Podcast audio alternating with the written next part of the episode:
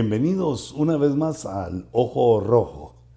Qué privilegio estar con ustedes y qué alegría poder compartir eh, esta palabra. Démosle gracias al Señor porque eh, ha sido bueno con nosotros y nos permite esta bendición. Padre, en el nombre de Jesús, te rogamos Señor que nos des eh, tu paz, tu reposo, tu unción que nos dé, Señor, tu palabra y tu enseñanza. Aviva, Señor, nuestra forma de pensar y de entender por tu espíritu. Y danos, Señor, la sabiduría para caminar en tu camino sin desviarnos. Yo bendigo, Señor, este pueblo que sigue tu palabra por medio del ojo rojo. Lo bendigo y te ruego que nos des sabiduría, que nos des lo necesaria, la necesaria revelación para poder entender tu palabra. En el nombre de Jesús. Amén. Y amén. Eh, bueno, así le he llamado a este tema eh, la teoría, eh, que le puse cuatro porque creo que esa es la cuarta parte de una serie que empecé a investigar, pero que Eh, se deja, llega a una conclusión, se deja aparte, pero tiene también mucho que ver. Mm. No solo mucho que ver, sino que tiene, es demasiado amplio el campo y nunca se llega a una finalización. Nosotros entendemos eh, la teoría eh, como humanos, es una herramienta que Dios nos dio para descubrir la verdad. Fíjate, es una herramienta intelectual para descubrir la verdad de la creación. Eh, en eso eh, nos basamos. Entonces, una teoría eh, está formada por conceptos, entendimiento y conocimiento que nunca es completo. Puede ser bastante el conocimiento, mucho conocimiento, pero nunca es completo. Por lo tanto, eh, tiene la teoría como características que se basa en análisis, son estudios analíticos que se analiza la verdad, basado en la verdad para encontrar la verdad. No se inventa uno ni ayuda a la realidad, sino que se está viendo cómo funcionan las cosas para que el hombre lo pueda entender y dominar su ambiente, descubrir la realidad para mejorar su ambiente, para mejorar su comodidad, pero es falible, totalmente y plenamente falible. Eh, la teoría humana eh, se equivoca por esta serie de, sucesos. Por lo tanto, digamos, se da una teoría, pero se puede seguir eh, cambiando. Yo le puse ahí mutando, sufre cambios, se van descubriendo errores, se corrigen, empieza a sufrir eh, eh, esos cambios o mutaciones, o si se descubre que no tiene, eh, digamos, la verdad, hay que desechar la teoría.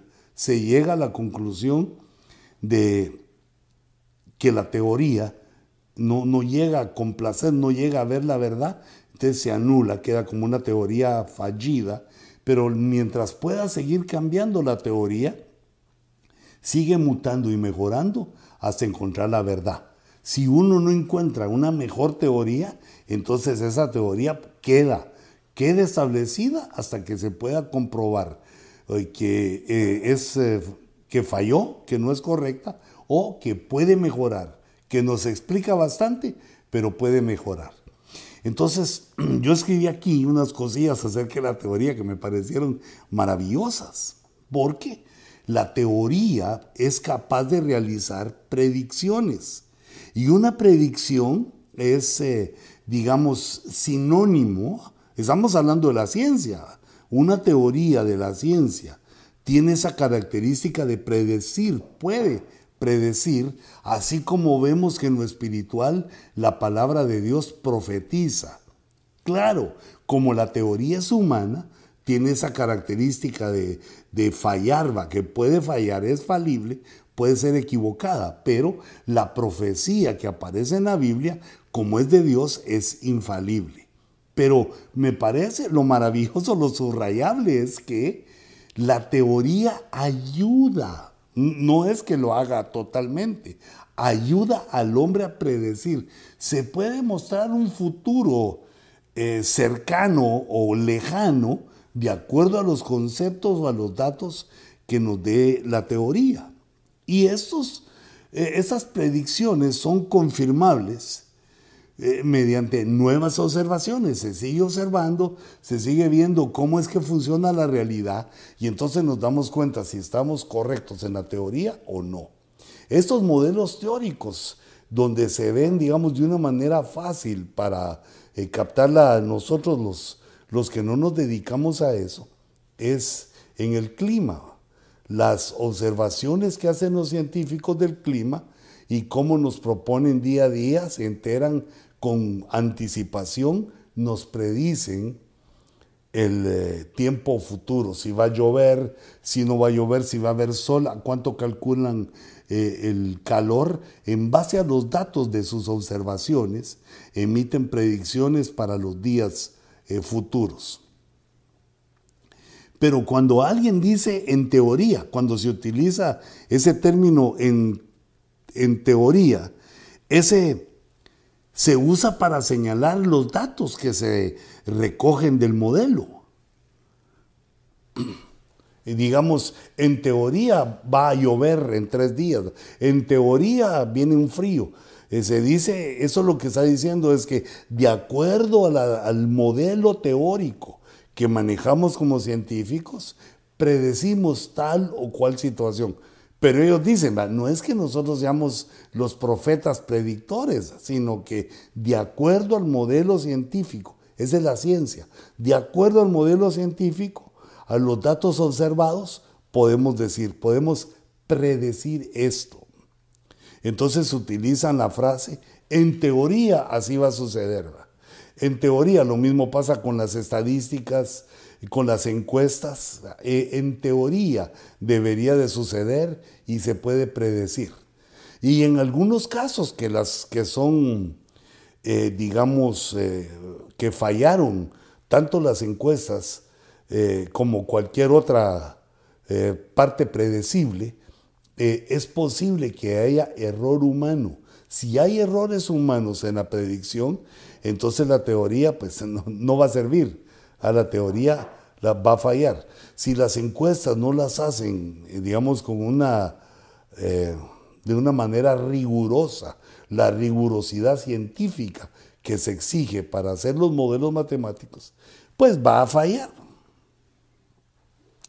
Eh, puse aquí, dice, indica que un resultado particular ha sido predicho por el modelo, pero aún no ha sido observado se predice algo de acuerdo al modelo y se está en la espera de ser observado. Puede fallar. Esto se parece bastante, digamos, a lo espiritual. Dice la Biblia que fe es la certeza de lo que se espera, la convicción de lo que no se ve. Entonces, digamos, este ejemplo que lo pongo de, otro color ahí en la pantalla, eh, nos habla de un científico de apellido Lowell.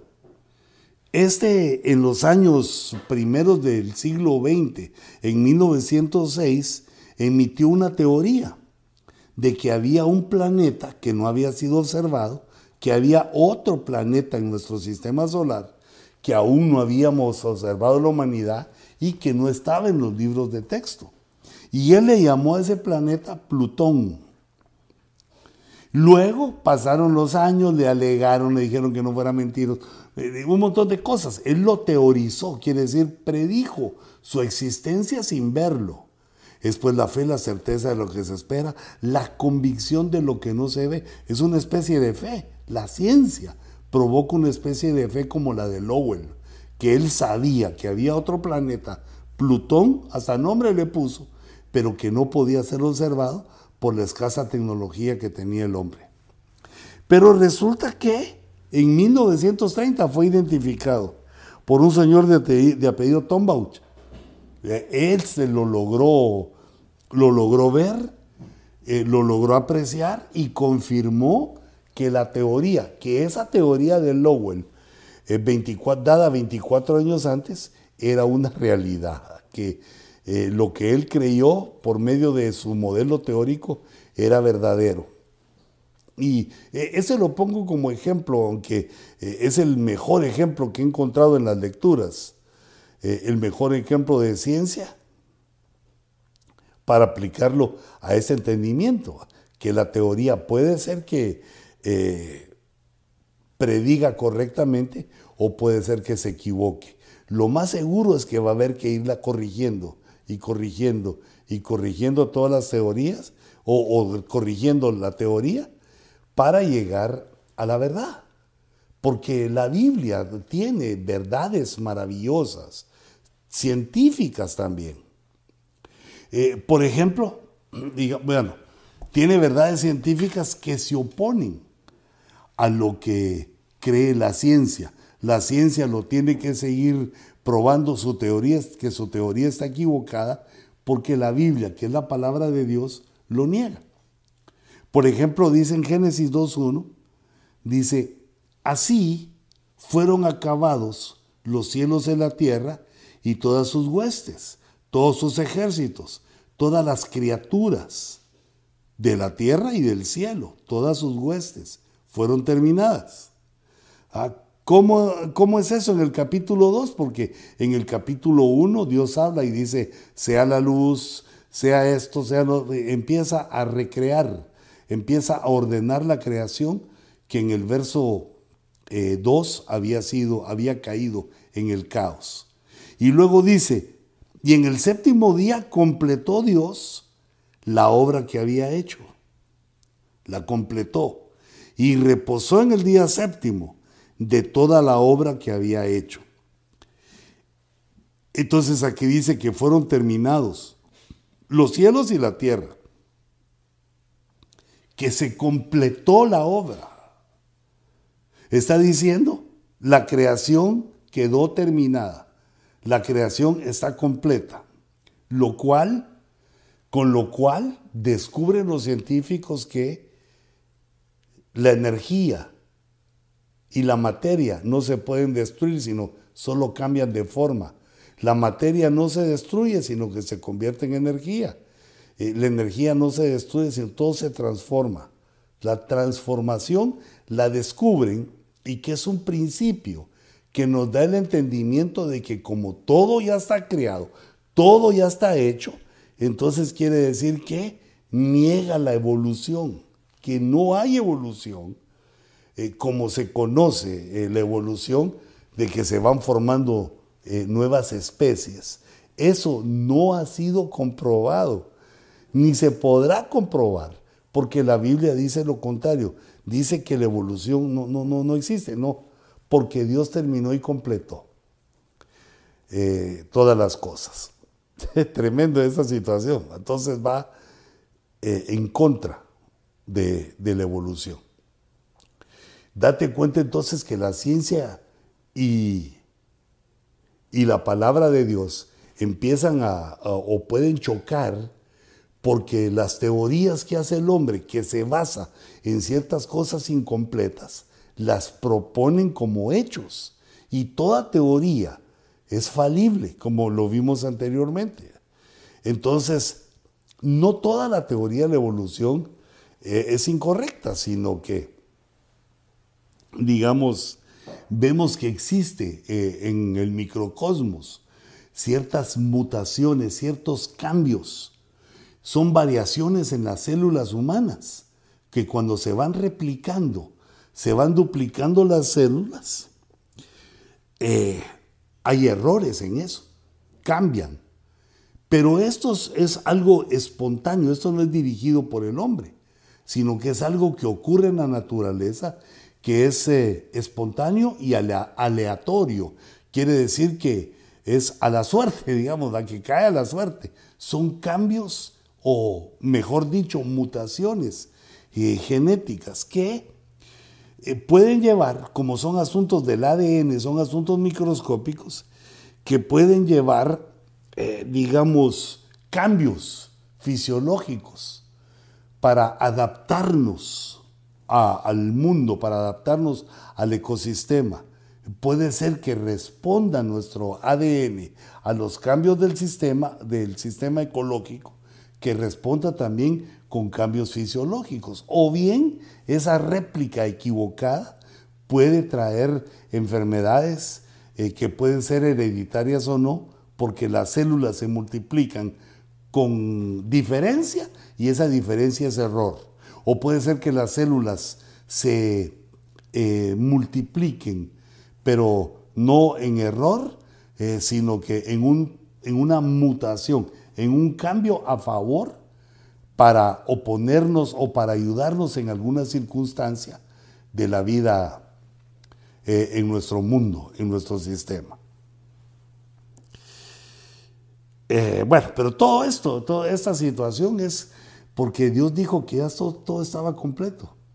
Y la teoría de la evolución, de que así se formaron las especies, que del pez a, los pájaros y de los pájaros a los seres en la tierra, y que del mono al hombre, no, el cambio en las especies no lo pueden comprobar, no se ha podido demostrar y es lo que busca la teoría, el eslabón perdido, el famoso eslabón perdido, eh, que creen que es eh, el, hombre del Himalaya, que cree que es los hombres escondidos como monos eh, en la jungla.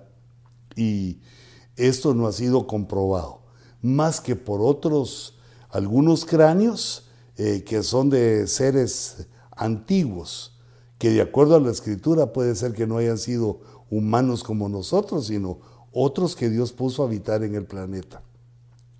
Y también no, no debo dejar de mencionar que se han descubierto varios científicos que han caído en desgracia porque han querido mentir. Eh, es decir, que han descubierto cráneos y han dicho que son humanos en evolución y se ha descubierto pues que son simios. O sea, la mentira no cabe eh, en esto porque siempre hay quien va a buscar lo que nosotros hemos buscado y va a confirmar los hechos.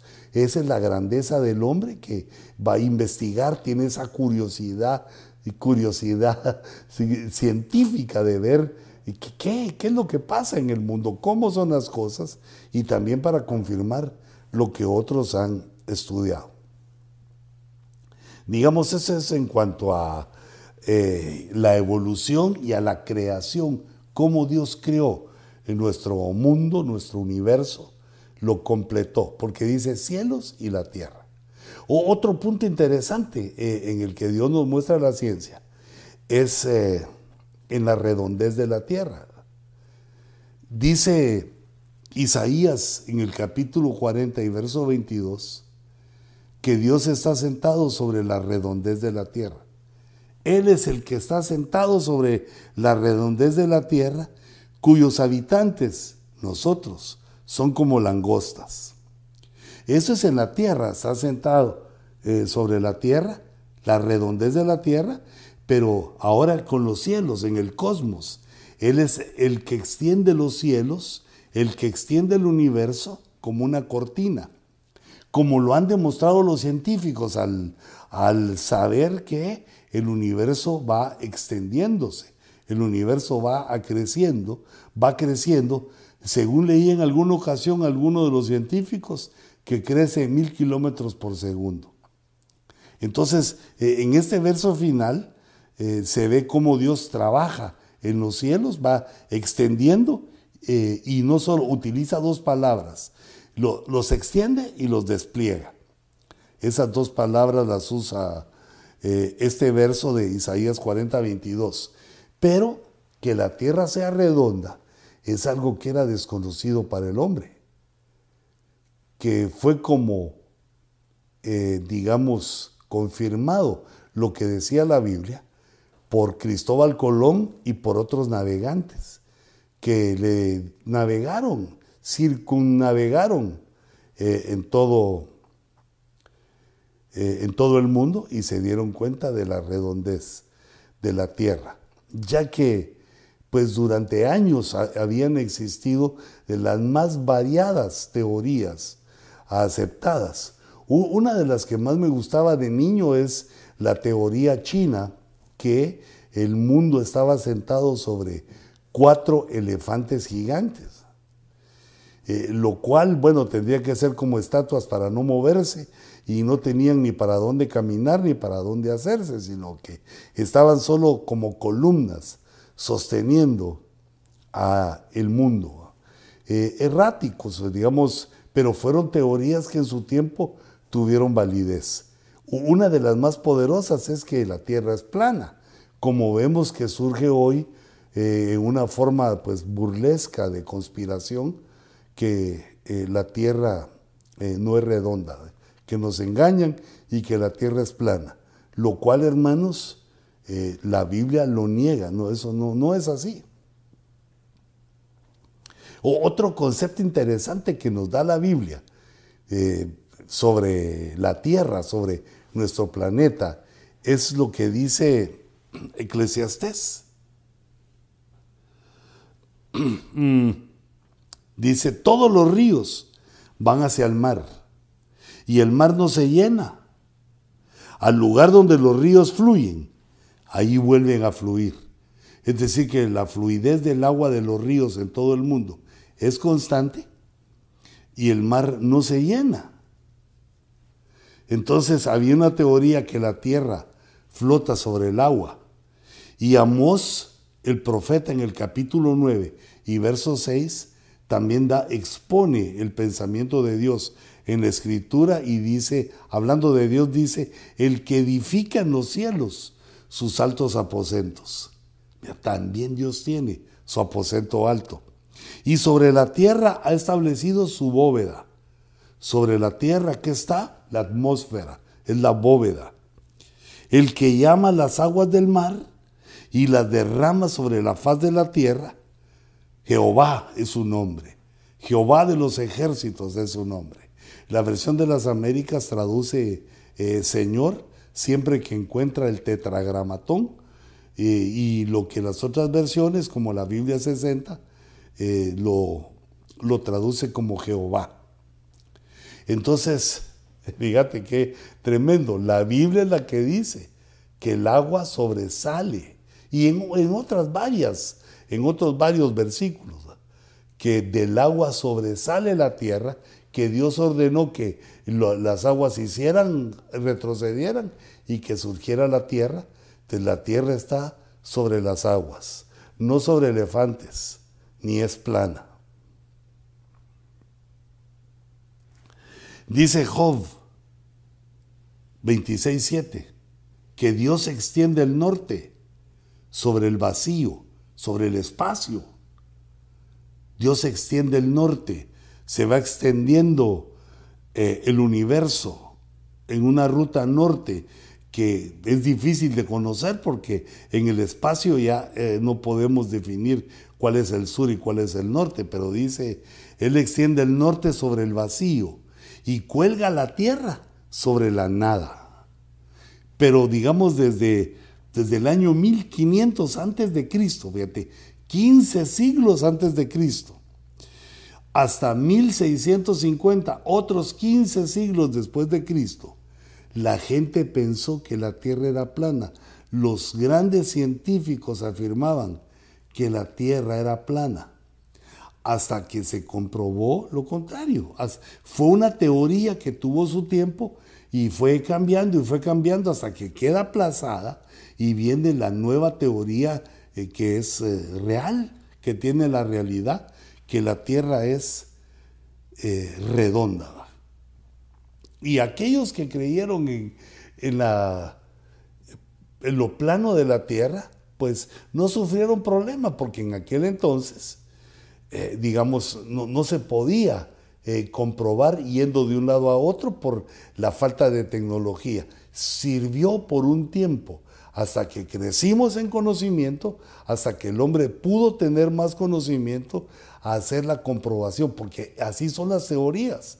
Las teorías pueden ser válidas. Si no hay algo mejor, no hay algo que las sustituya, pues son válidas hasta que descubrimos una mejor, algo mejor o descubrimos la verdad como en este caso. Y no solo en la tierra. Por ejemplo, eh, dice un testimonio que uno de los científicos que estudiaba el mar, ya ah, pues en el siglo XX, leyó, había leído desde niño en la palabra de Dios en el Salmo 8.6, había leído lo siguiente. Dice, tú le haces señorear sobre las obras de tus manos. Todo lo has puesto bajo sus pies. Aquí está hablando que Dios le ha dado al hombre eh, todo, lo ha puesto todo bajo su control. Y en el verso 7 dice, ovejas y bueyes, todos ellos, también las bestias del campo, las aves de los cielos y los peces del mar. Pero mira aquí este detalle. Y los peces del mar, cuánto atraviesa las sendas de, las sendas de los mares. Eso que te sonreí aquí, las sendas de los mares, le quedó a este científico que luego se especializó o creó una ciencia nueva que se llamó oceanografía. Y en esa oceanografía buscó los senderos del mar como parte de esa ciencia.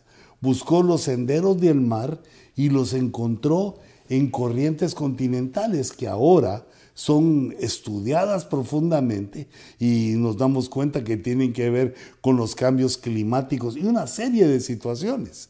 Pero este hombre, inspirado por lo que leyó en el Salmo 8 de las sendas de los mares, investigó y se dio cuenta que hay corrientes marinas. Bueno, ahora hasta en la película de Nemo, eh, que bueno, dicen que es para niños, pero lo pone uno en duda ahora. Las películas actuales ya lo mencionan como una realidad, pero fue, eh, digamos, revelada por la Biblia. Fue una teoría que idearon eh, científicos al leer la escritura y luego la lograron comprobar. Eh, que eso cambia eh, la temperatura de las aguas y una serie de situaciones, como los decía. Los misterios del mar revelados en la escritura. Las corrientes. ¿Cómo puso, eh, tradujo aquí? A las sendas de los mares, que son las corrientes continentales, calientes y frías, que hacen que el clima cambie. Eh, esto surgió también en, aquella película eh, de que se congela todo el norte de la Tierra, que los, los estadounidenses tienen que huir al sur, a México, y se pasan corriendo la frontera. Eso también sale, eh, sale ahí que empezaron a notar los cambios de temperatura en las corrientes marinas, en las sendas del mar, y eso llevó a establecer el modelo climatológico, ese modelo matemático, un modelo teórico, con el cual eh, decían que eh, ese tiempo gélido, ese cambio de clima venía en años, otros dijeron que en meses, pero el que es eh, el protagonista de la película tenía los últimos datos de cambios que habían surgido en el Atlántico y entonces su modelo teórico les dijo, que iba a, suceder en unos días.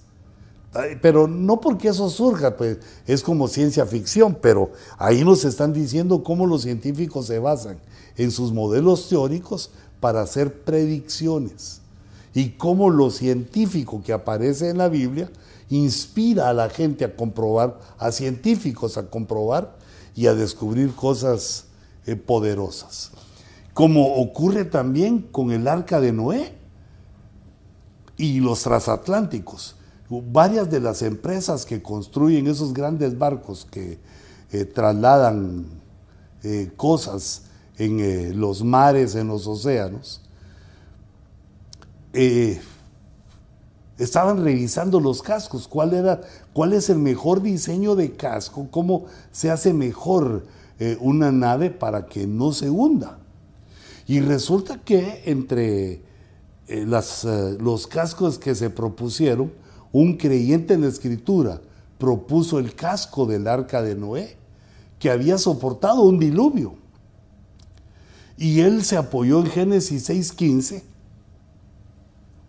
donde dice la palabra, y de esta manera la harás, Aquí le está hablando Dios a Noé. Le está diciendo cómo haga el casco de su arca. De 300 codos la longitud, de 50 codos su anchura y de 30 codos su altura. Ese fue el diseño eh, bíblico, digamos. Y en el año de 99, 1999, se tomaron los mejores 12 cascos, los mejores cascos de, transatlánticos y los compararon. Bueno, la búsqueda del mejor diseño es correcto porque eh, querían tomar un diseño para hacer de aquí en adelante eh, los barcos gigantescos esos para que soporten de la mejor manera el hundimiento. Pero ninguno de los diseños superó al de Noé. Mira qué tremendo. Porque no, no fue Noé, no era Noé el ingeniero en transatlánticos, sino que Dios le dijo cuál era la manera y él obedeció. Aunque en la comparación tuvo rivales que dijeron que el arca no debería de entrar porque no tenía forma de locomoción, no tenía motor ni de vapor, ni de gasolina, ni de nada, y que entonces no podía compararse. Y entonces sí, es cierto, porque eh, el arca fue creada para flotar, esa fue su, su objetivo y, y no de diseñar una forma de ir de un lado a otro, sino solo la forma de flotar.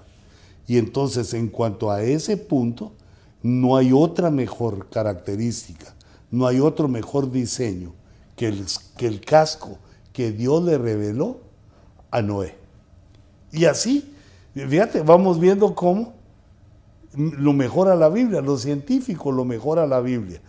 Y pues alguien dijo, alguien pensó y dijo, no, pero no en todo, porque hay cosas en las cuales, está bien, no en todo, pero sí nos da las pistas, nos da eh, el entendimiento, nos da lo que, lo que nosotros queremos de entender que tiene su base científica, lo que Dios nos dice.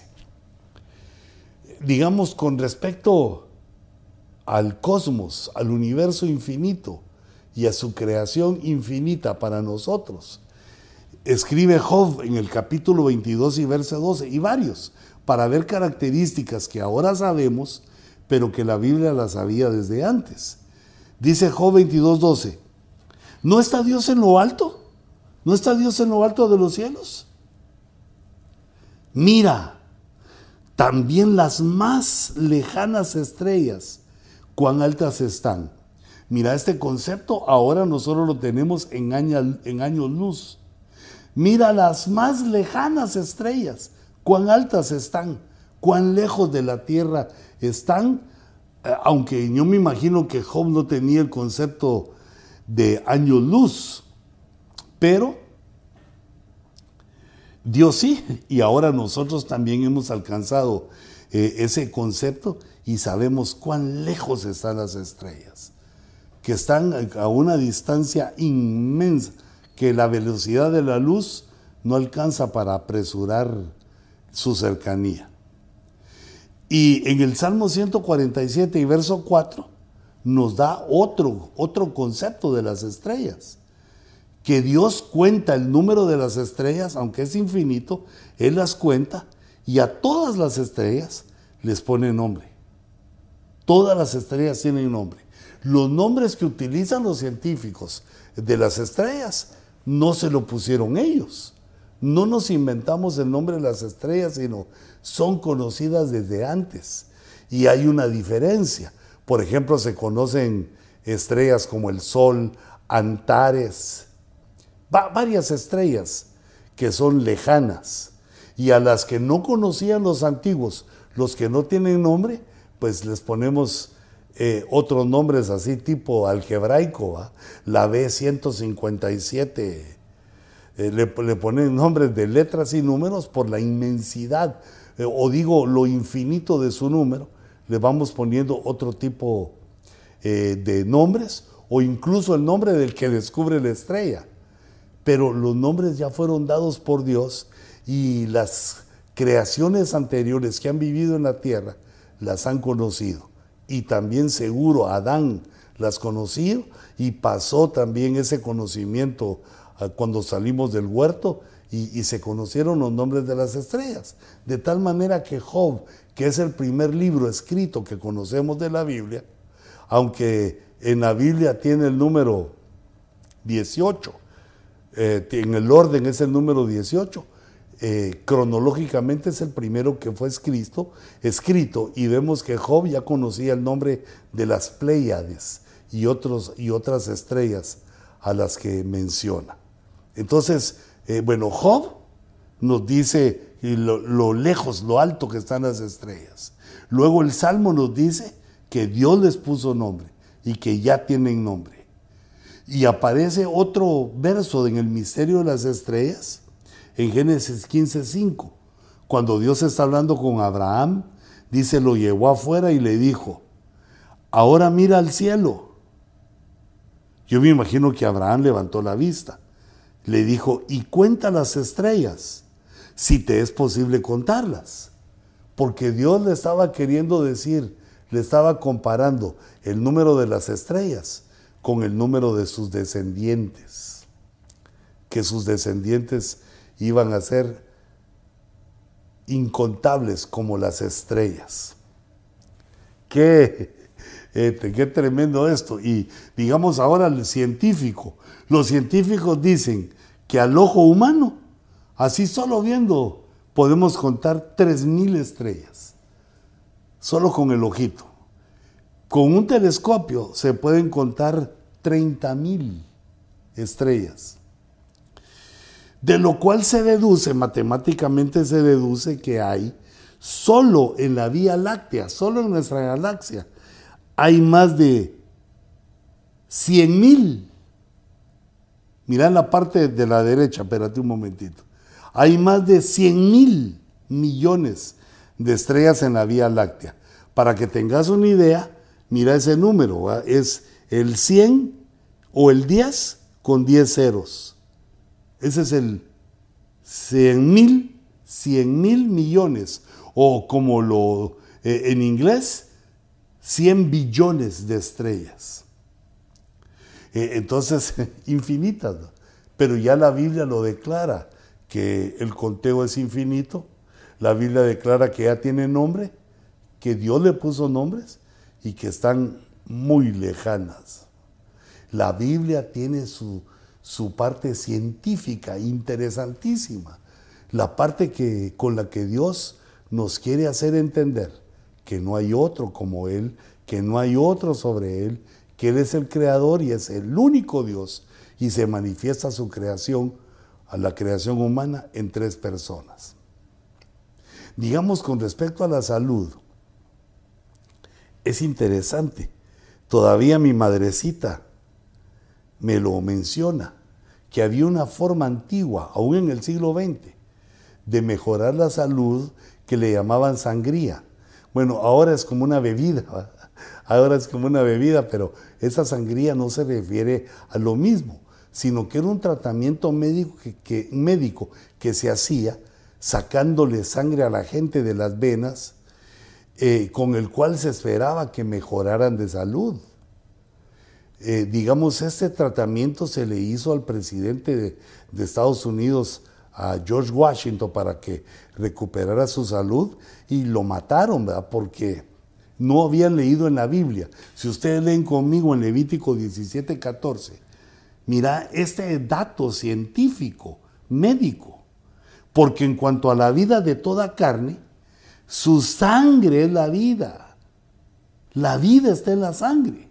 Por tanto, dije a los hijos de Israel, no comeréis la sangre de ninguna carne, porque la vida de toda carne es su sangre. Cualquiera que la coma será exterminado. Entonces, quiere decir que se consideraba saludable eh, usar la sangría para recuperar a los heridos, pero no era correcta. No era una cosa eh, correcta. Digamos, en cuanto, mm, me voy a pasar un poquito más adelante, digamos, en cuanto a lo médico. hasta esta situación médica de las plagas, que es una situación del mundo microscópico, el, el microcosmos. Eh, digamos Levítico 13:46, nos informaba, nos daba el dato, que cuando un leproso eh, se le detectaba la enfermedad, dice, permanecerá inmundo. Todos los días que tenga la infección es inmundo. Vivirá solo. Vivirá solo. Su morada será fuera del campamento. Es decir, que conocían la cuarentena. La lepra obligaba a la cuarentena. Pero digamos en el siglo XIV, cuando vino una de las plagas, aquella que se llamó la peste negra, eh, no se hizo, no se hizo cuarentena y mató 14 millones de personas. No se hizo cuarentena. Los que utilizaron la cuarentena fueron los judíos. Y cuando las otras etnias vieron que no se enfermaban los judíos, pensaron que ellos eran los causantes. Eh, no entendieron que ellos habían leído en la escritura de la cuarentena, que era parte de su cultura la Biblia, y que ellos sabían que era la forma de guardarse de la muerte. Pero ya lo aprendimos. Por ejemplo, hace unos años con el COVID-19 nos pusieron en cuarentena. Y por más que se dijo y se hicieron cosas, eh, se puso la cuarentena y esto ayudó a que eh, terminara esa plaga mundial. Quiere decir que también la Biblia nos informa, no solo con la sangría, que no hay que sacarse sangre si no es necesario para un examen o para donarla, pero para obtener salud la sangre no debe ser extraída. La sangría fue una teoría, fue un error que se mostró que era equivocado y fue anulado. Y ahora venimos con las plagas también, el seguir viviendo sin cuarentena fue una teoría mal aplicada que causó muchos muertos y que ahora nosotros pues la sabemos cambiar. Y así una serie de cosas, como por ejemplo, y para finalizar, eh, distintos animales antiguos que se mencionan en la escritura, como Leviatán y este otro, Behemoth, que aparece en el capítulo 40 de Job y en el verso 15. Dice, he aquí ahora Behemoth, al cual hice como a ti. Es una creación de Dios que come hierba como el buey. Mueve su cola, ah, pero ahí me pasé al verso 17. Mueve su cola como un cedro. Tiene una cola gigantesca. Entre tejidos están, y dura, entre tejidos están los tendones de sus músculos. Sus huesos son tubos de bronce sus miembros como barras de hierro. Y termina este pensamiento que te pongo aquí de, Job, eh, examinando ese animal antiguo, Behemoth, dice que es la primera de las obras de Dios. Es la primera de las obras de Dios. Eh, quiere decir, son animales antiquísimos. Y entonces yo ponía aquí en la gráfica que los estudiosos confunden a Behemoth con el elefante por la grandeza. Y, también lo confunden con el hipopótamo por su tipo de alimentación. Pero no coincide con la cola. No tienen colas como cedros estos animales. Por lo cual queda en el misterio. Algunos dicen que son animales que se extinguieron ya, pero eh, queda en el ambiente? La respuesta, ¿no serán los dinosaurios? ¿No será esa la primera de las primeras obras que hizo Dios los animales prehistóricos, los dinosaurios, eh, como ahora los conocemos? Y que Behemoth fue uno de ellos, el cual aquí eh, se menciona. Son científicas, situaciones científicas de la escritura que nos dan lugar a pensar con una mente ampliada por la revelación de Dios. Dios y la Biblia no pelean contra la ciencia. Si la ciencia busca la verdad, siempre va a coincidir con la palabra de Dios. Y si por alguna razón chocan, es momentáneo, mientras que la teoría científica muta, evoluciona, cambia y llega por medio de datos fidedignos a encontrar la verdad. No rechacemos la ciencia, porque es una forma inteligente de buscar la verdad, a menos que esté falseada y contaminada con la mentira y el engaño que buscan estar contra Dios, que buscan oponerse a Dios y desmentir la existencia del Todopoderoso, de nuestro Creador, que es bendito por los siglos de los siglos. Jehová de los ejércitos como el Padre Celestial, el Espíritu Santo y el Verbo encarnado como el Hijo de Dios. Toda la gloria y la honra para el único Dios, nuestro Dios y Rey. Que el Señor les bendiga y les guarde y nos vemos en un siguiente Ojo Rojo. Hasta pronto.